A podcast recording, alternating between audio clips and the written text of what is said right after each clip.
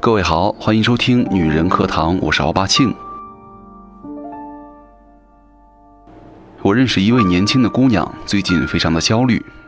半年之前呢，她认识了一个男孩，小伙子名牌大学毕业，目前呢就职于一家世界五百强企业，家境也好。几个月下来啊，双方感觉都还行，已经到了见家长、谈婚论嫁的时候了。可临门一脚，她犹豫了。事情的起因是这样的。有一回呢，吃饭，她男朋友上卫生间，落在桌子上的手机呢，收到了一条微信。她本无意窥看，但屏幕上几个字，还是跃入了眼帘：“亲爱的，晚上约吗？”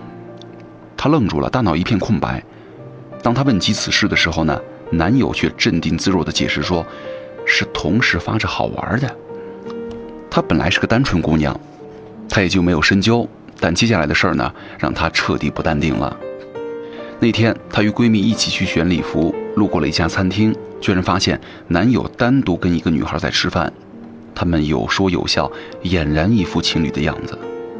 事后呢，她很生气，男友怎么回事儿啊？男友开始不作声，最后逼急了，居然对她大声嚷嚷：“我跟前女友吃顿饭怎么了？难道连交异性朋友的自由都没有了吗？我这不是还跟你结婚吗？你应该知足了。”她很委屈。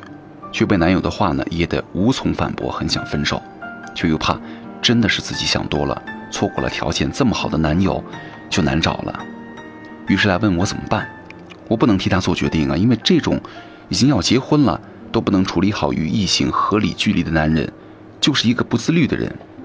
这样的男生会让身边的女人呢在感情上患得患失，活得很没有安全感，甚至很煎熬。于丹曾经说过：“自律啊，是自尊的根本；而自尊呢，是自由的保障。这一切源自于自省。一个不懂得自省，而且感情上不自律的人呢，就是一颗定时炸弹。只要诱惑足够多的话，随时都会出问题。婚姻也像空中楼阁一样，随时都会坍塌。找伴侣，一个人的外在条件固然是加分项，但是情感上的自律呢，却是以后婚姻的幸福保证了。”有一次欧洲旅行，碰到了一对中年夫妇，让我至今记忆犹新。男人高大帅气，风度翩翩；女人呢，却其貌不扬，走起路来甚至还有些驼背。如果不是男人一直拉着女人的手呢，真的不敢相信这是一对夫妻。后来听导游说，男的是一家上市公司老总，每年都会抱团呢带妻子周游世界，到今天已经是十年了。男人高富帅呢，很引人关注。加上待人彬彬有礼，旅途中呢，常有爱慕他的年轻女性主动示好，但他从来没留过号码，甚至连加微信都拒绝了。他说，妻子是他最重要的人，年轻的时候呢，陪他创业吃了很多苦头，后来日子好了，他的身体却大不如以前了。所以说，这样的只把亲密留给妻子的男人呢，让人佩服。人是情感动物。太近的距离呢，难免会产生复杂感情。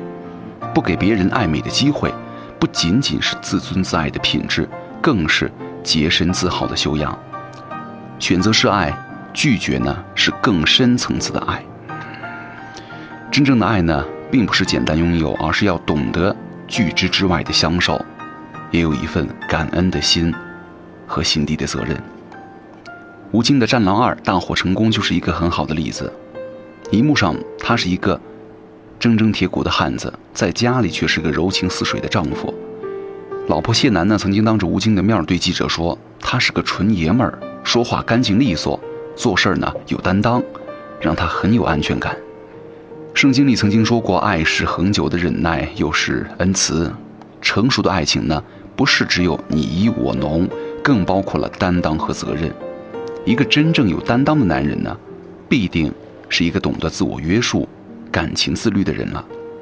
有人说，要想出人头地，必须要对老婆好；而我想说呀，要想一生幸福，必须要保持情感上的自律。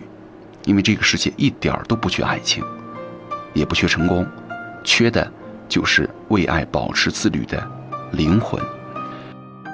感谢各位收听本期的女人课堂，有什么问题和意见呢？也可以来通过微博来找到我。奥巴庆，那如果要关注我们的话，可以来搜索“女人课堂”，也可以来关注 FM 幺三三二就可以了。我们下期再见。